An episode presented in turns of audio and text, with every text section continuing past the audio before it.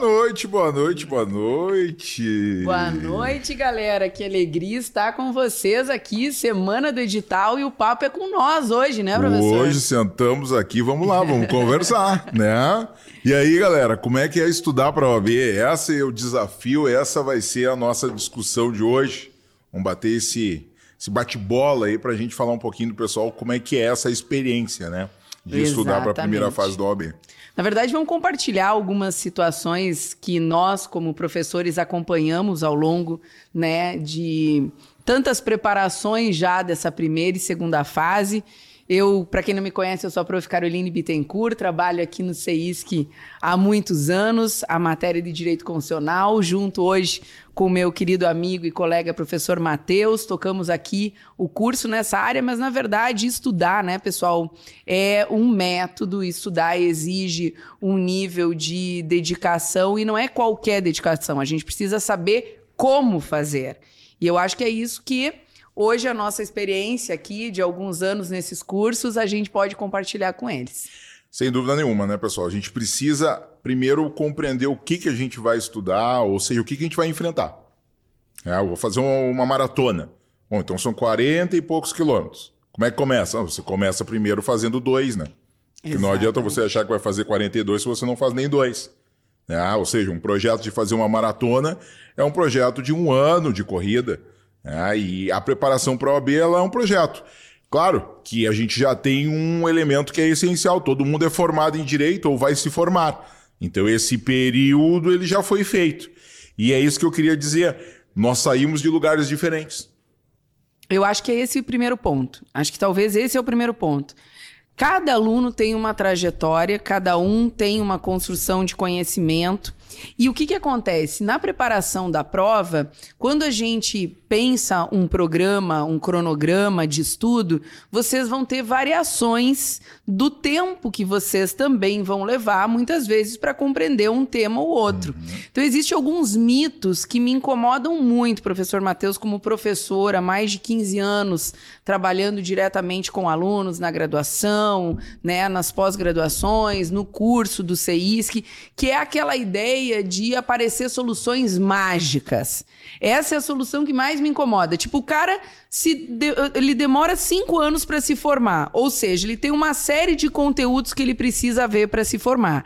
Aí aparece soluções mágicas que não precisa mais estudar, não precisa mais, eu só vou ler tantos artigos e vai dar tudo certo. Será mesmo, pessoal? Será que a gente não tem que se questionar um pouco se cinco anos você leva para se formar, para passar numa prova da OAB como essa, vai ser tão simples assim? Então, é possível se preparar nesse tempo do edital? Com certeza é possível. Vai exigir dedicação? Muita dedicação. E a gente vai dizer como né, nós acreditamos que o estudo vai dar certo. Mas o primeiro mito que eu acho que a gente tem que refutar é essa ideia de abandonar estudo, abandonar assistir aula específica onde os professores sabem os conteúdos que mais caem e também aquele mito de que basta ler a lei que eu respondi tudo.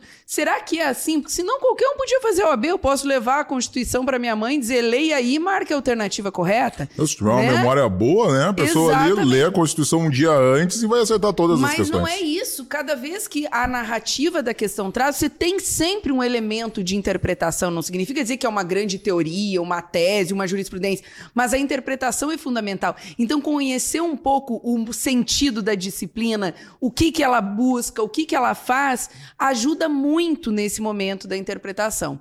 Então, pessoal, minha primeira dica sobre como estudar a OAB é confiar em quem, na verdade, mapeia esse uh, caminho a quem há muito tempo já sabe como essa preparação ela precisa ser feita e não menosprezar a necessidade que a gente tem de fato de seguir um cronograma, de ter um tempo de dedicação e cada um conhecer do tempo que tem. Então não adianta, meu amigo, você se comparar dizendo: "Nossa, mas meu amigo estudou só duas semanas para a prova e para ele deu e para mim não". Tem N fatores que contam, né, professor Matheus, que é de que ponto a gente parte muitas vezes. Eu tive uma, uma graduação que me puxou mais, tive uma que me dediquei menos, tem matérias que eu gosto mais, tem matérias que eu gosto menos. Então não te compara com ninguém.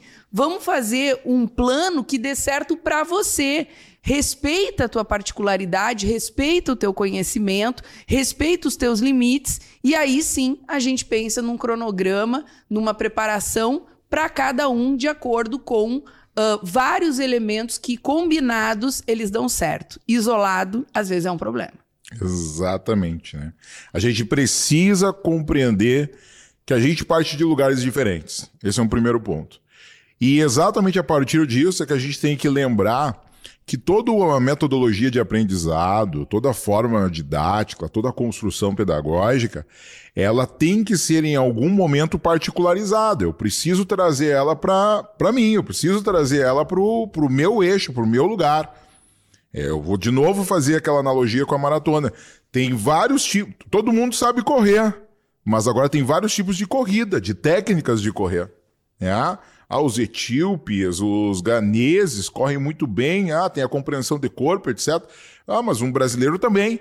É a partida desse esse lugar de partida é diferente. Então esse é um ponto que a gente precisa olhar, que a gente precisa compreender, né? Para entender o seguinte, né, Carol?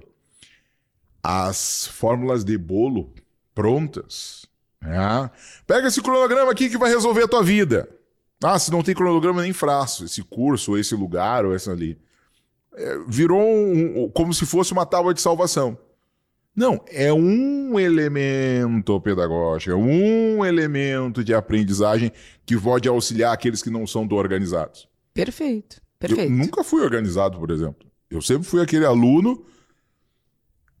O segredo que eu tinha diferente de aluno era o seguinte: eu sabia como eu estudava. O que um monte de gente não sabe. Até hoje. Uhum. Eu sou auditivo e visual. Então eu ia nas aulas dos professores que eram fantásticos. Tinha Augusto Renato Ferreira da Silva, professor Araquim de Assis, parará, parará. Ia na aula deles, assistia a aula deles. Bebia a aula dos caras. Gostava da aula deles, aproveitava. Eu sabia até a hora que eles respiraram. Eu tinha professor que era muito ruim. Bah! Que Aqui não tem isso. É, não, que não... que não que, que não tinha é, essa verbe, não tinha esse estilo. E aí o que, que eu fazia? Bom, aí eu tinha que tentar fazer de outra forma. Daí eu criei uma forma de pegar a doutrina que ele gostava, etc. E aí eu fui aprendendo a dar aula. Porque daí eu fui aprendendo a ler a doutrina. Ler a doutrina não me ajudava. Aí eu fui criando, tipo, peraí, eu vou ler em voz alta e vou dar aula para mim mesmo. E aí eu fui criando uma técnica para eu aprender a dar aula e explicar. Perfeito. Tu vê, o professor Matheus tem essa experiência. Eu sou a maluca da disciplina, assim. Eu sou aquela que tem que, na minha cabeça, como eu acho que as metas elas são muito grandes, quando o professor Matheus diz assim, ó, eu preciso correr 20 quilômetros, e aí? Eu, no caso, não corro 20 metros, sem hum. né, cair lá no final. Então, eu preciso, como é que eu começo isso, né? Então, essa é a grande questão.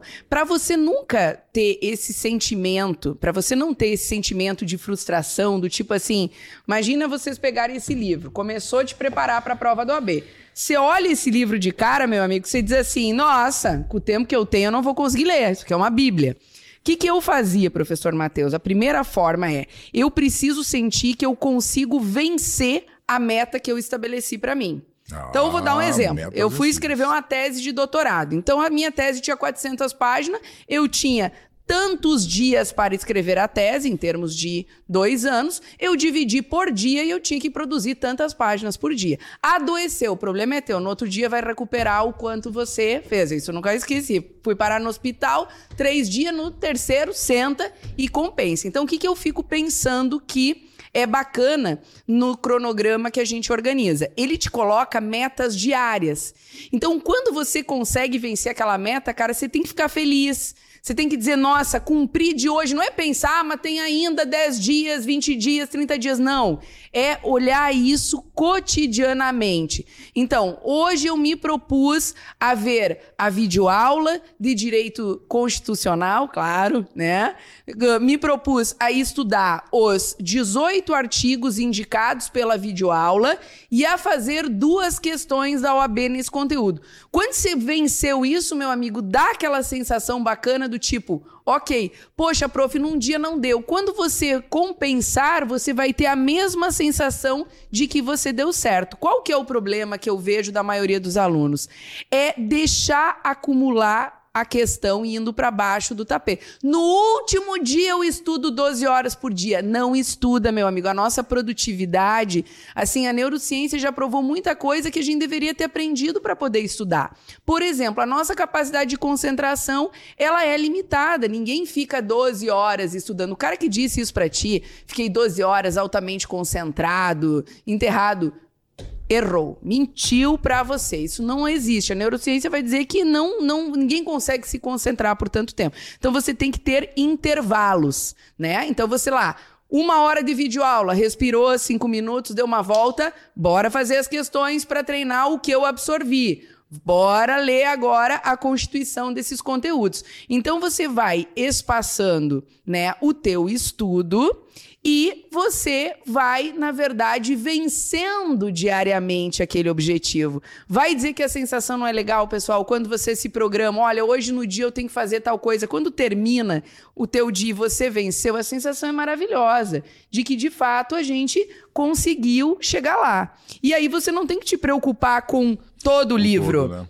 Quando você divide, eu vou ler 20 páginas do livro por dia e você sabe que até o final você leu todo, o teu caminho vai sendo percorrido passo a passo. Eu sempre digo isso. Páginas, né? É, quando a gente começa a subir uma escada, a gente nunca sabe o que tem no final, mas você só vai saber o que tem no final se você for passo por passo. Não dá para dar um passo e pular tudo.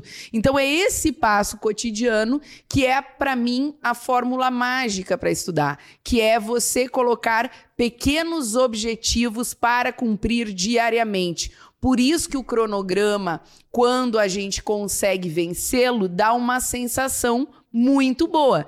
Mas a questão é, que cronograma, meu amigo? Porque eu consigo fazer um cronograma para ti agora em dois minutos. Eu coloco lá três artigos para te ler por dia que não vai te adiantar nada. Você precisa, o cronograma pressupõe muito mais do que uma mera leitura. Pressupõe uma série de tarefas que a gente vai fazer juntos aqui né? Exatamente.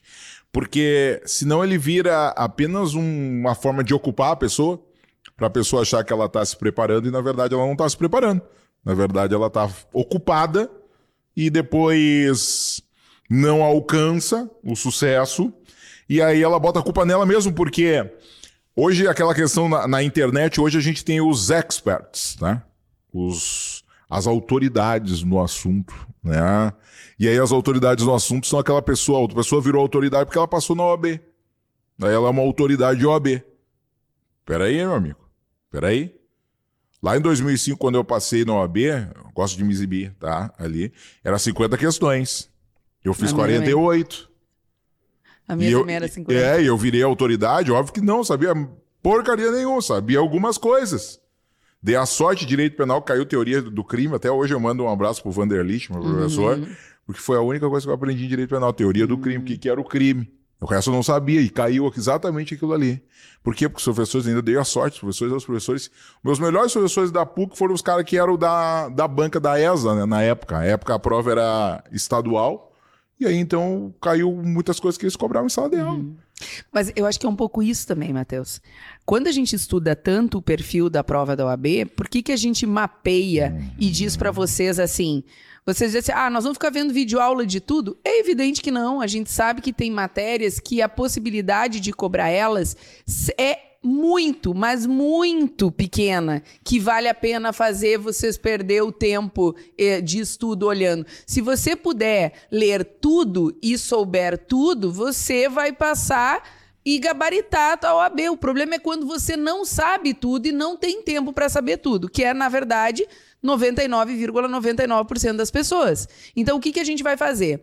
Quando a gente tem um curso que prepara o próprio professor, para ele conhecer a prova. Veja bem, o tema de casa de vocês é seguir o cronograma. O nosso tema de casa é mapear quantas vezes aquele conteúdo já foi cobrado na OAB. Então a gente vai lá e estuda todas as provas para ver quando eles cobram esse tema. Gente, a banca é a mesma, é a FGV há muitos anos. A gente estuda o perfil daquela banca. Você não tem como saber o perfil da banca, então você tem que confiar em quem trabalhou com esse perfil.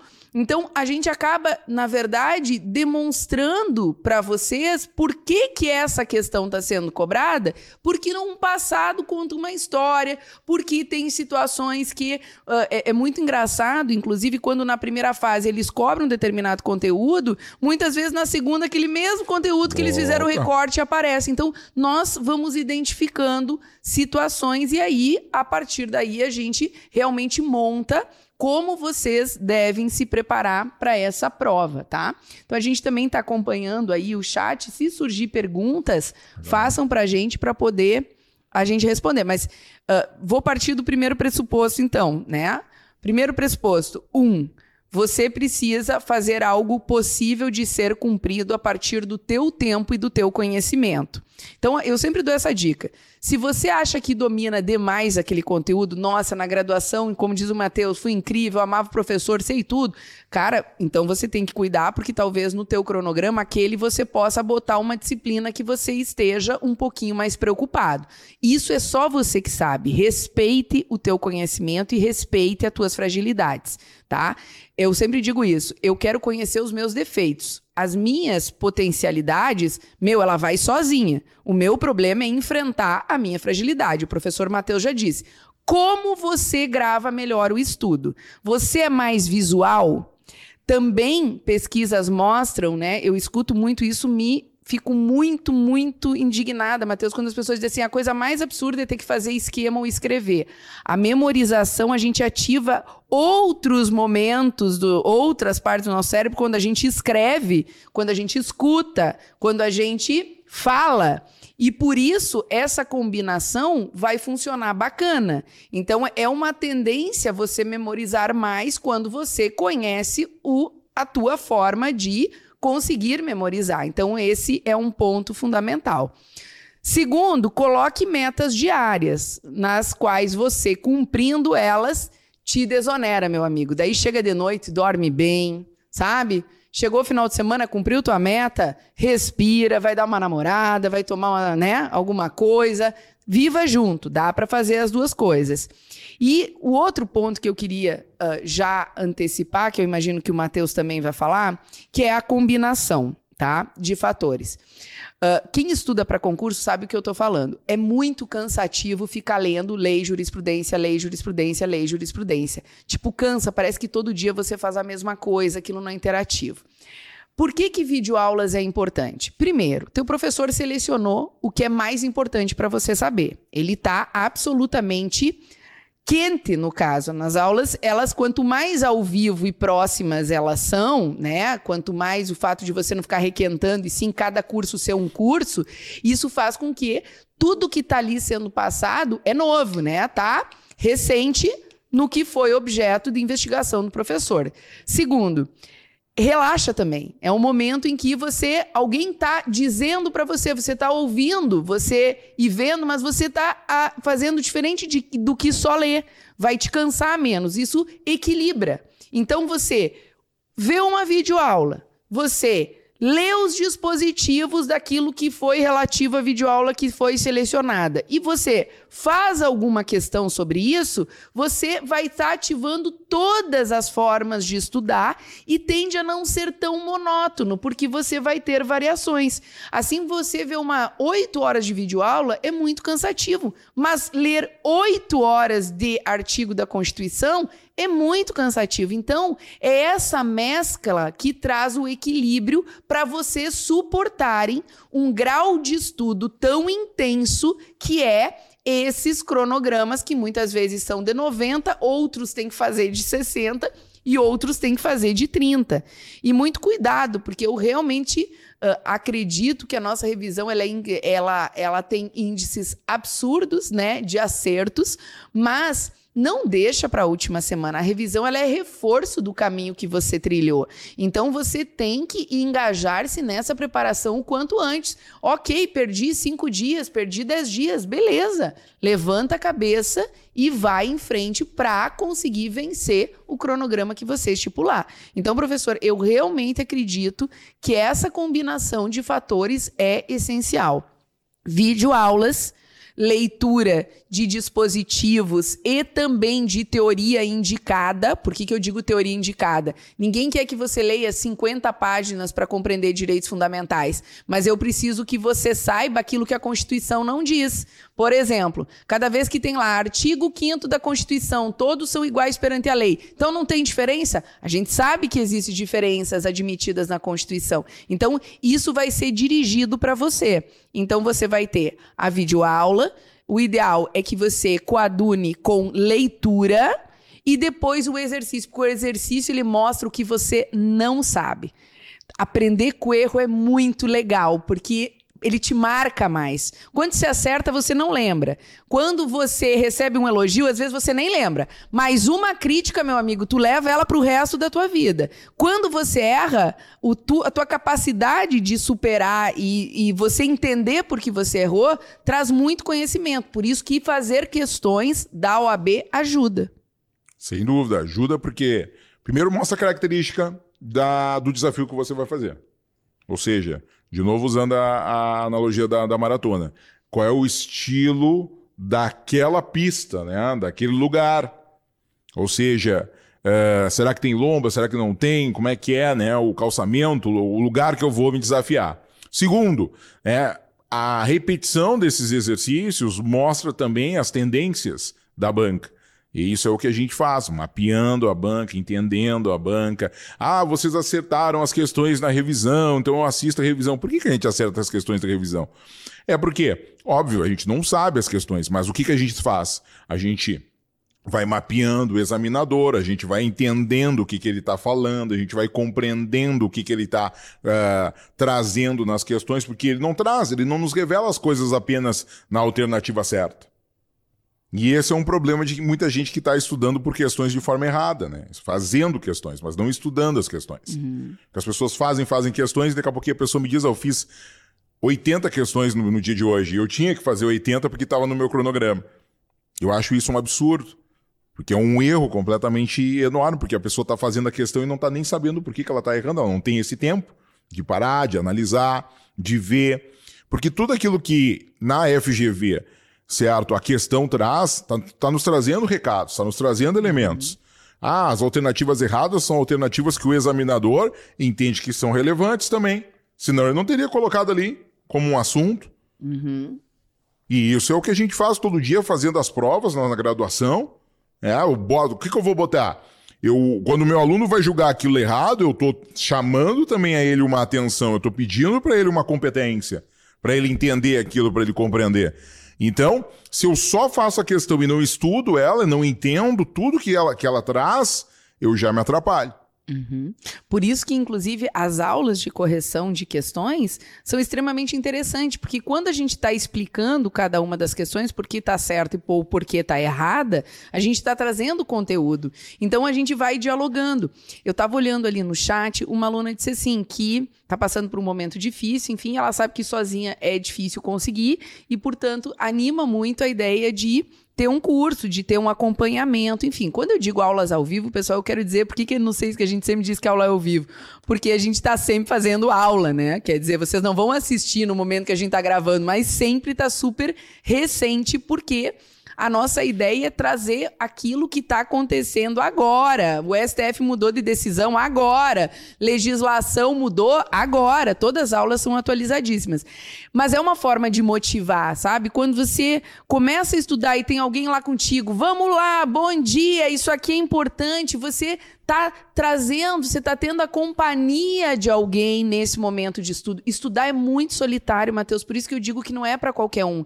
Eu acho que a primeira experiência de, de, estudos mais fortes que eles têm na graduação é quando eles vão fazer a monografia e eles uhum. percebem que escrever, que escrever para alguém ler é muito difícil. Você te coloca. Pra... Quando você começa a estudar, todo mundo sabe disso, as pesquisas mostram, né? Você começa a estudar da vontade de comer, da vontade de ir no banheiro, da vontade de mexer no celular. Por quê? É teu cérebro tentando fugir daquilo que vai causar esforço para ele, né? Tem uma obra chamada Pense Rápido, Pense Devagar que mostra que nós somos treinados para que o nosso cérebro economize energia. Aquelas coisas que eu faço automaticamente, eu estou economizando energia. Quando eu tenho que parar, estudar, nossa, eu errei, que horror, por quê, papapá, você está gastando essa energia. Então o estudo, ele força você, ele não é natural. Por isso que a disciplina, o cronograma, as aulas, o acompanhamento te forçam. É como se alguém tivesse vendo que você não está fazendo, né? E eles te tiram desse espaço que é muito solitário. Eu particularmente gosto muito, na verdade, eu estudo dando aulas porque é uh, bem isso que o Matheus disse, é falar para você mesmo, muitas vezes. Por quê? Porque é uma forma de interagir. Daí vocês dizem, está interagindo com quem? Com uma câmera? Não, a gente sabe que tem alguém lá. Assim como vocês sabem que tem um professor preparado para estar tá com vocês, que vocês podem contatar o professor de vocês no Pergunte, saber o que está acontecendo, o que está sentindo, interagir com outras pessoas que estão passando pelo mesmo momento que você. Então é muito legal esse momento de estudo coletivo, mas por outro lado, você só não pode ser contaminado pela fórmula que funciona para um, pode não funcionar para outro. Então, assim, ó, o que tem de mágico, tem cara que fica na OAB, a gente sabe disso, hein?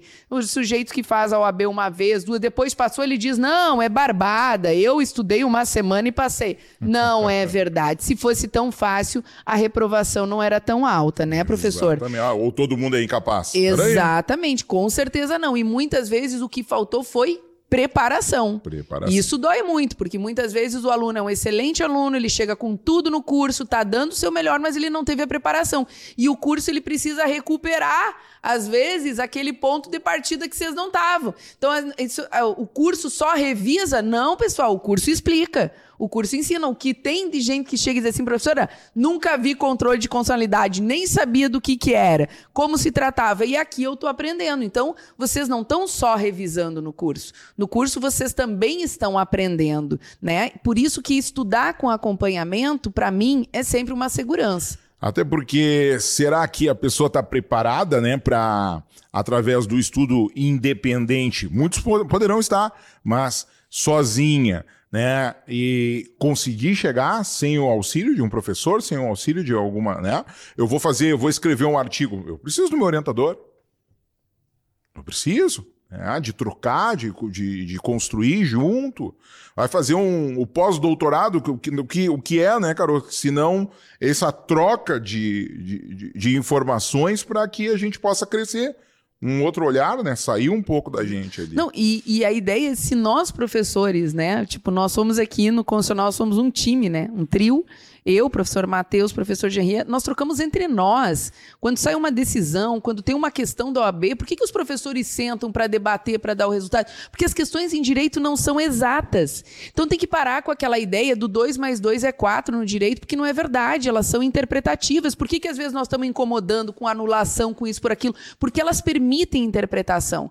Então, esse acompanhamento, esse diálogo ajuda muito. Se ajuda nós, professores, quanto mais o aluno que está num momento, porque vejam, pessoal, eu sempre digo isso: se essa prova fosse feita numa quinta-feira à noite, quando você está na faculdade, alguém te dissesse assim: ó, se você fizer, ok, se não fizer, ok, tá tudo bem.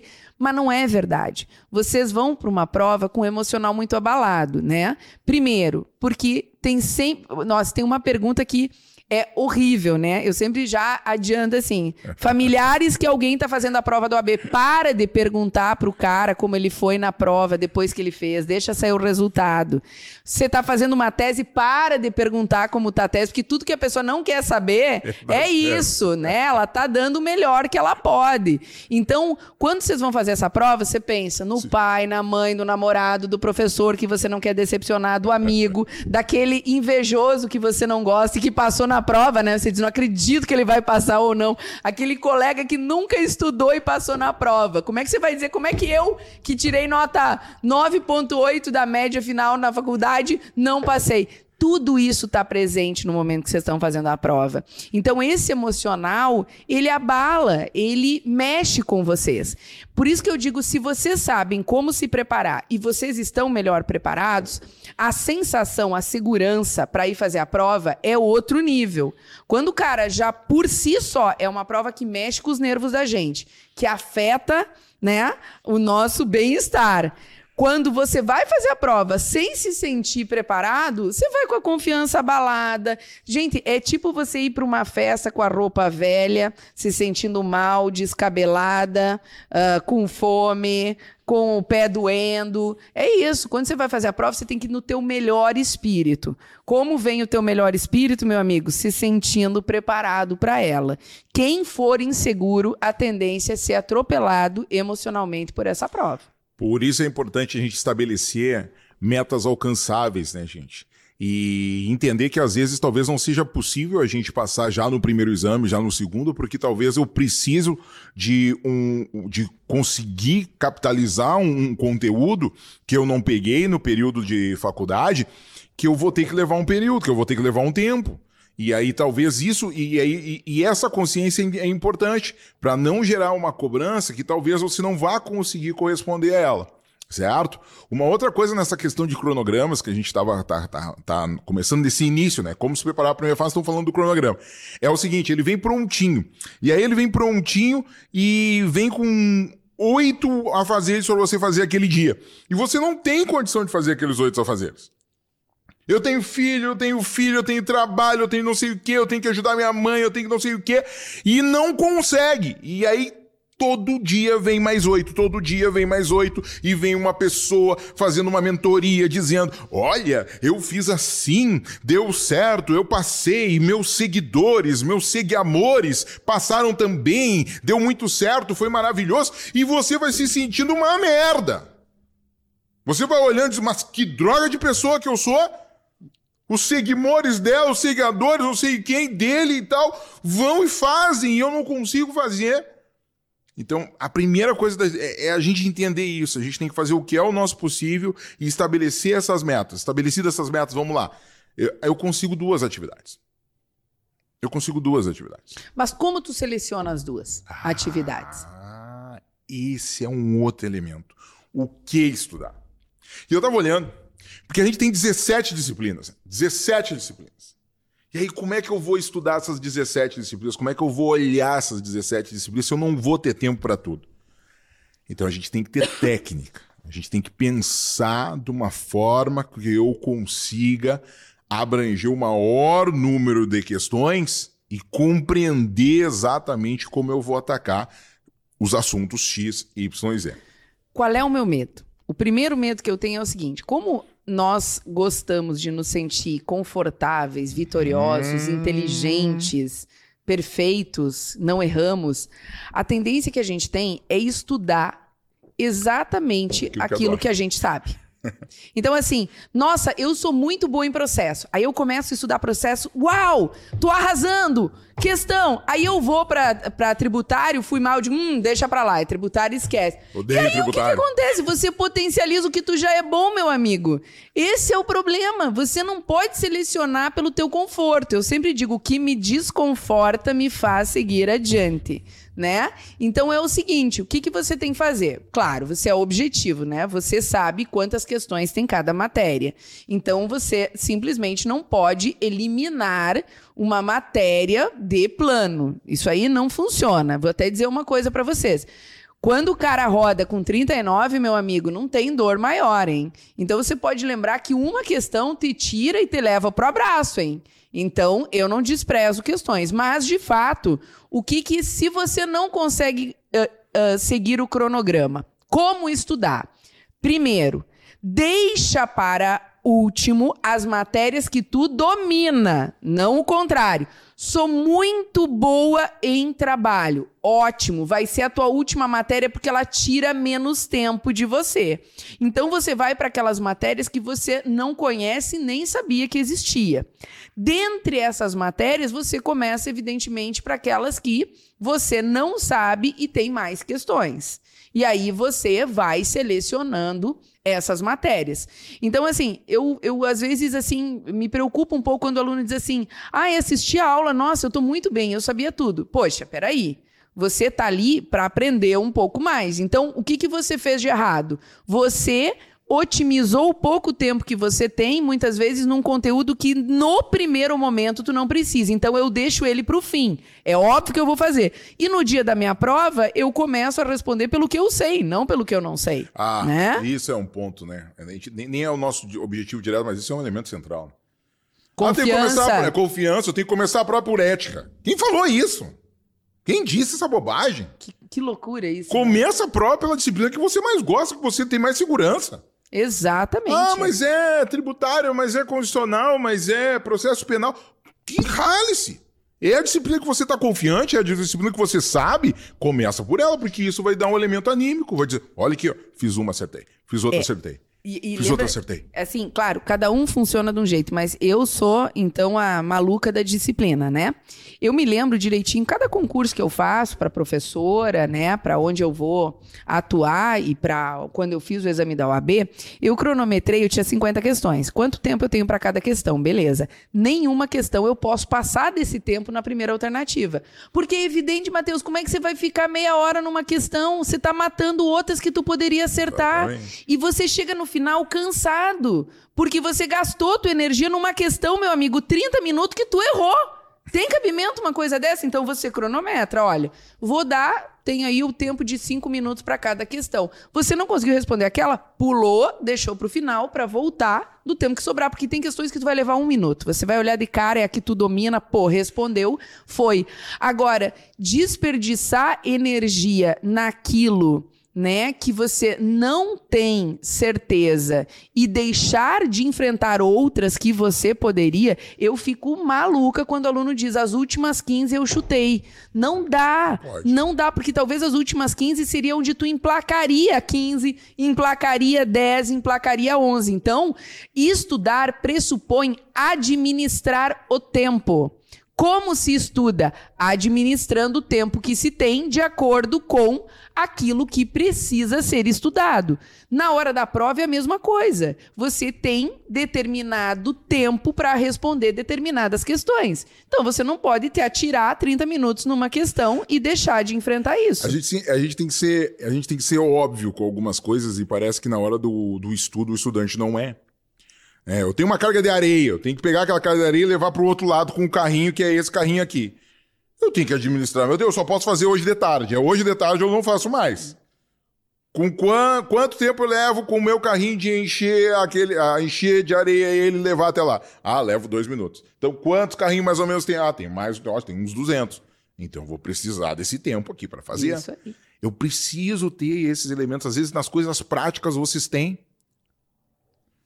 Tem gente que tem três filhos, administra toda essa lógica é, toda essa logística, tô brincando que a carona é direto Quem é que ali. tem três filhos e estuda? Quem? Quem? Né? E estuda, né? Faz toda essa logística e acha que a prova do AB é um desafio. Ah, não é. Ah, não é. E, e eu, eu, é. eu também fico muito braba com aluno com baixa autoestima. Agora ele é te botou ali. Eu achei que eu não sabia o controle de consolidade e aprendi. Então, por que, que eu digo isso? Porque às vezes a gente está dando aula, ao vivo algumas vezes, e aí o aluno bota assim.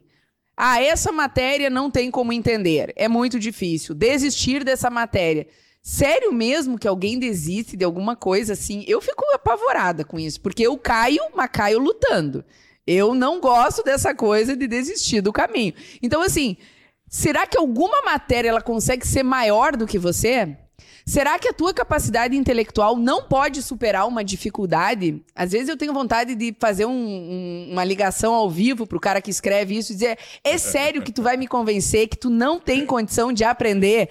Claro que algumas ó, são mais difíceis que outras. Ideia pro YouTube, ó, porque agora tá dando os Reels, tu consegue, tu consegue responder o comentário da pessoa com vídeo. Alô, YouTube, né? Libera para nós responder o comentário da pessoa por vídeo, daí tu para a aula e responde é, pra É, eu tenho vontade pessoa. de dizer assim, sério, porque eu tô aqui dando o melhor para te ensinar e tu quer me convencer que tu não tem capacidade de aprender isso? Nem me conta uma coisa dessa, não fala alto. Claro que você tem capacidade de aprender. Então, assim, o que, que vocês têm que entender? Você se deparou com aquela matéria, sentiu que ela é uma dificuldade para você? Bora focar nela para poder superar isso. Não joga para baixo do tapete nada, porque isso pode fazer falta lá na frente. E claro, né? Uh, a gente sempre diz, você vai fazer 50 questões, você vai passar, tem que passar com folga. Quando a gente vai para a prova, né? A gente vai para fazer 100, né? A gente vai para fazer 80, claro, 80 é o máximo. Mas a gente quer dar 100%. Então, dentro do teu 100%, você tem uma margem de erro muito grande, muito grande. Agora, você vai contar com margem de erro? Ah, beleza, essa tem só três, nem vou olhar para ela. Essa tem só dois. Vai somando, meu amigo, vai somando, que daí a tua margem de erro nas que tu acha que tu sabe fica pequena. E às vezes você tem um domínio. Isso aconteceu comigo, professor Matheus, que era o seguinte: na época não tinha prova de constitucional, você só tinha escolha em trabalho, civil e penal, né? E Uh, enfim, também trabalhava, enfim, acabei escolhendo civil. Mas me, me lembro direitinho. Quem é da área constitucional né? geralmente fazia civil. Isso, né? fazia civil, exatamente. sonhando com o constitucional. É. Mas eu me lembro direitinho que quando eu fui fazer a prova, então eu comecei para aquela que eu já tinha escolhido como segunda fase, porque eu já estava focando nessa preparação. E eu olhei aquilo e a prova estava terrível na minha matéria de domínio.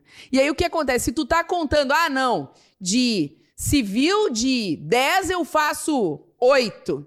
E não deu as oito. O que, que você vai fazer? Da onde você vai tirar o que você ficou devendo? Exatamente. Por isso que toda matéria é importante. Quando eu olhei, eu digo, nossa, isso aqui tá pra me lascar. Vou lá pro penal. Eu lembro de dar risada, que contar isso pro Nidal, porque eu gabaritei penal. Na boa, não sabia nem para 50%, né? Que nunca foi a minha matéria preferida. Mas acontece que tu não tá ali pela tua matéria preferida. Você tá para marcar o X no lugar correto. E por isso que as aulas dirigidas o estudo dirigido Nossa, vai fazer com que você não perca o tempo, né? Você quer ir lá e quer marcar a questão correta. E é isso que a gente vai ensinar aqui, junto com o conteúdo, evidente, que vocês vão levar para a vida. A galera fala que ah, a revisão turbo levou a 40, 50, 65, 65 questões a gente trouxe na revisão turbo agora na última. Uh, e isso naquele tempinho, né? Olha o trabalho todo que a nossa equipe fez agora para mapear para você, para trazer para vocês né, esse conteúdo aqui do OAB mapeado, é, a partir exatamente da, do método que a gente estrutura as nossas aulas, do método que a gente organiza o nosso pensar para passar para vocês o conteúdo. Isso é bastante importante. Mas um elemento essencial, então, material, né? Ter material. Esse é um outro elemento importante de estudar para a primeira fase. Ou seja, que material eu uso? Bom, eu não vou ler uma doutrina, né? Vou, vou direito constitucional, vou pegar o Gilmar Mendes, Isso. vou pegar o, né? Ali, vou pegar o Barroso, vamos pegar todo mundo aqui, o Barroso, Gilmar Mendes. Bota aí né? 17 é. disciplinas vezes esses livros têm uma média de 800 a 900 páginas. É. Vou pegar a internacional, vou estudar meu amigão, querido professor Valério Mazzoli. Não, não dá. É uma doutrina maravilhosa, mas eu preciso ter o quê? O conteúdo direcionado. Então, ter um, um, material direcionado é importante, porque você não vai conseguir fazer a prova bem preparado se você não tiver um material bem direcionado, porque só a leitura de lei seca não vai fazer você aprovar. Até porque é um outro equívoco muito grande. A, a maioria das questões da OAB é lei seca, não é verdade. Eu posso fundamentar a resposta com a lei seca, mas eu preciso interpretar o caso aplicado. Na verdade, a maioria das questões da OAB é a legislação aplicada a um caso, que é o exercício que a gente faz todo dia como advogados.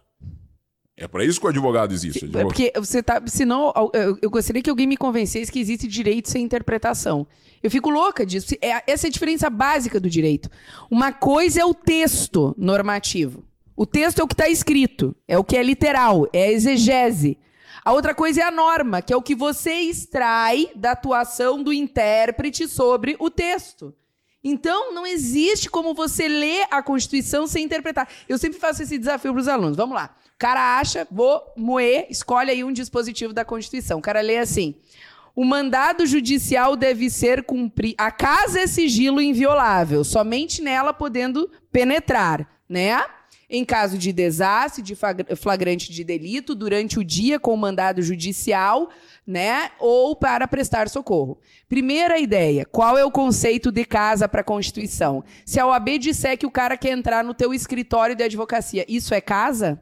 Ah, eu achei que eu soubesse o conceito de casa, professor. Ah, mas e se for um ônibus que você mora no teu ônibus, um trailer lá que você vive, é No- casa? No dicionário não é. Para fim da Constituição? Tá, durante o dia. Qual é o horário durante o dia? Se a prova da OAB disser que o mandado judicial foi cumprido às 19 horas, isso é dia para fins constitucionais? Vai resolver com a letra da lei, meu amigo. Vai resolver para ver o que você Eu- consegue. Eu sempre digo que, que, que se direito fosse só a leitura da lei, né, professor de letras ia ser ministro do Supremo, que ensinar todo mundo a ler, né, mostrar ali. Não é, tem toda a interpretação, tem toda a hermenêutica, tem toda a construção disso. E a prova da OAB, ela é muito baseada nisso. A FGV faz a maioria das questões leitura, ah, legislação aplicada. Isso, Eu- legislação aplicada. Legislação aplicada àquele caso X. Por exemplo, nacionalidade. Ela vai dizer que o fulano casou com o ciclano, é daquele país, é daquele outro, e vai perguntar pra vocês, tá, e o fulano pode ser daquela nacionalidade? Ah, a resposta é o artigo 12, inciso 1, a linha C. Lei seca, perguntou. Como assim lei seca? Se eu tive que saber de quem é o pai do fulano, quem é o pai do ciclano, onde ele nasceu, como isso, eu tinha que fazer todo esse exercício na minha cabeça. Eu tinha que memo... eu tinha que lembrar da lei. Eu tinha que lembrar que a lei existe, que o artigo existe. Mas só lembrar do artigo não fez com que eu fizesse todo esse exercício interpretativo. Esse é o elemento essencial. Tá, é um e, e tem outro problema. Tem lá no edital, por exemplo, que cai ah, poder constituinte. Ótimo. Me acha poder constituinte na Constituição. Acha quem é constituinte derivado, quem é constituinte reformador. Vocês acham que está escrito poder constituinte reformador? Não, eu preciso te ensinar que poder constituinte reformador, na verdade, é assim, poder constituinte derivado reformador é o nome para o poder de alterar a Constituição mediante emenda, que as emendas estão no artigo 60. Então, é isso, minha gente. É tão óbvio que para nós é muito difícil você enfrentar, porque só lembrem disso. Você quer, o teu ouvido quer ouvir aquilo que te agrada. Isso se chama vieses. Você quer confirmar. Ah, as pessoas estão dizendo que é fácil estudar para OAB. Ponto. Então vou mentalizar agora que é fácil estudar para OAB. Estão me vendendo, né? Me vendendo. Exatamente. Então as pessoas estão dizendo que eu sozinho vou lá, leio tantos dispositivos por dia, vem sua prova da OAB. E então isso é um discurso que seduz. Quem é que não quer sentir que vai dar certo, que vai ficar tudo bem, que eu sou lindo, que eu sou maravilhoso, que eu sou perfeito? A gente tende a confirmar isso. Então o problema é que esse caminho que parece fácil, que parece curto, ele não te leva onde você quer, muitas vezes. Então, às vezes, as pessoas têm que te dizer o que tu precisa ouvir, né? Do tipo, não, calma aí, olha só. Você não sabe esse conteúdo mesmo. Ó, você fez a questão, você errou. Você leu o artigo, você nem sabia que existia. Então você não sabe. O que você tem que fazer? Aprender. Não é eliminar. Você tem que aprender. Claro que você não quer ter a sensação de que você não é o melhor aluno do mundo. Todo mundo quer se sentir, mas às vezes, para ser o melhor aluno do mundo, você tem que passar por mais um pouco do processo de aprendizagem. Exatamente. Então, eu gosto disso muito aqui no CEISC, sabe? Que a liberdade que a gente tem, imagina, olha o que eu ando dizendo aqui, ao vivo, que é poder ter a liberdade de dizer aquilo que o aluno muitas vezes precisa ouvir, né?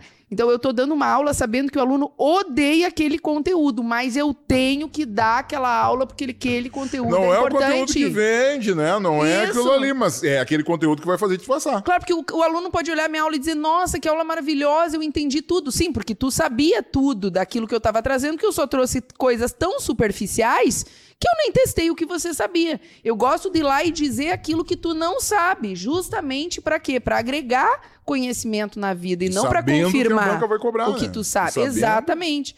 Então, assim, para mim, agora mesmo, a última prova, caiu o poder constituinte. Caiu o poder constituinte derivado. Você tinha que interpretar que estava se tratando de poder constituinte derivado.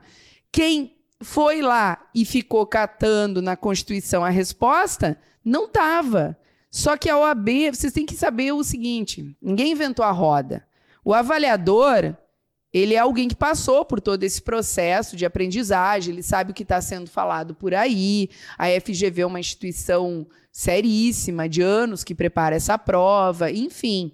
Então é claro que eles não vão ficar repetindo questões iguais, iguais, iguais. Como é que eles vão fazer para não repetir questões iguais depois de, nós estarmos indo no 36º exame? Cada vez mais eles vão fazer o quê? Interpretação, aplicação da norma e de vez em quando trazer uma doutrina ou outra que é o que a gente passa nas nossas aulas, né? Porque tem doutrinas mínimas que você uhum. precisa saber. E é essas mínimas doutrinas que a gente vai trazer para as videoaulas. Por isso que a gente acredita que o método ele tem que ser mesclado. Que nas videoaulas a gente dá aquelas dicas certeiras, assim, no conteúdo que você complementa lendo a legislação, lendo o material e fazendo as questões. Exatamente isso. E um, um, outro ponto é a gente localizar exatamente todo o desafio, né, o tamanho do desafio. Então a gente tem, precisa localizar em tempo. Então nós estamos hoje no dia 16 de agosto. A prova é dia 23 de outubro. Nós temos 60 dias. Então já tenho localizado essa questão de tempo. Nesse tempo, eu consigo fazer a minha preparação como é que eu me organizo nisso? Aquela ideia que a prof. Carol colocou, né? Quantas páginas da minha dissertação eu faço? Quantas casas da minha tese eu faço? Quantas, quantos conteúdos nós vamos conseguir bater? Quais são esses elementos? E aí entender isso. Nós temos 17, 17 conteúdos. Um elemento que eu quero trazer aqui, que é muito importante, que a gente falou na semana do edital sábado, é o seguinte. As disciplinas que a gente vê no início, como por exemplo direito constitucional, frequentemente os alunos dizem assim: ah, eu não vou estudar direito constitucional porque eu vi lá no início e eu não lembro mais nada. E aí a galera se dedica de força e alma em penal, processo, civil, processo, trabalho e processo. É um erro crasso, muito grande. Por quê? Porque essas disciplinas elas são muito extensas, principalmente civil e penal. Eu não misturaria civil e penal na minha preparação com dedicação total. Eu faria uma dedicação muito forte em civil, porque é na minha área, eu pensando eu, Matheus, né? Ali. Eu me dedicaria no civil e processo, no trabalho e processo. No penal, o que, que eu vou fazer? Bom, no penal eu vou pegar as dicas mais certeiras, os elementos mais certeiros, os pontos mais diretos. Então eu não vou ter tanto tempo para penal quanto eu vou dedicar para o civil e processo, civil, processo, trabalho e processo. Constitucional, constitucional eu preciso estudar. Ninguém está num domínio tão grande da matéria que pode desperdiçar sete questões, que é a segunda disciplina com maior número de questões. Que cai em várias outras disciplinas. Lá no sábado eu falei isso, né? No semana do edital, no sábado, na nossa aula, eu falei muito disso, né? Brinquei para ela, vamos constitucionalizar a atual B. Porque direito constitucional cai em tributário, cai em trabalho, cai em ambiental, cai em direitos humanos, cai em internacional, cai em administrativo. Administrativo em regra duas questões da Constituição. Consumidor, ação Consumidor, civil pública. ação civil pública. Ou seja, se eu desperdiçar esse raciocínio jurídico do direito constitucional, da ideia do direito público na linha do constitucional, do administrativo, eu estou desperdiçando não sete questões, mas estou jogando fora umas doze. Doze que eu não tenho nem ideia, porque se eu não for estudar constitucional, eu não vou ter a base para pensar isso. E será que eu tenho possibilidade de não ter no mínimo essa base? Jogar fora essas 12? Então, esse é um ponto essencial. Cuidado com a gestão das disciplinas. Da prioridade das disciplinas. Não é porque a disciplina tem mais questão que você precisa estudar muito mais. Porque você tem que lembrar o seguinte: tem que, tem que trabalhar com dois binômios. Primeira questão que a disciplina tem mais questão, mas também tem que ver o conteúdo.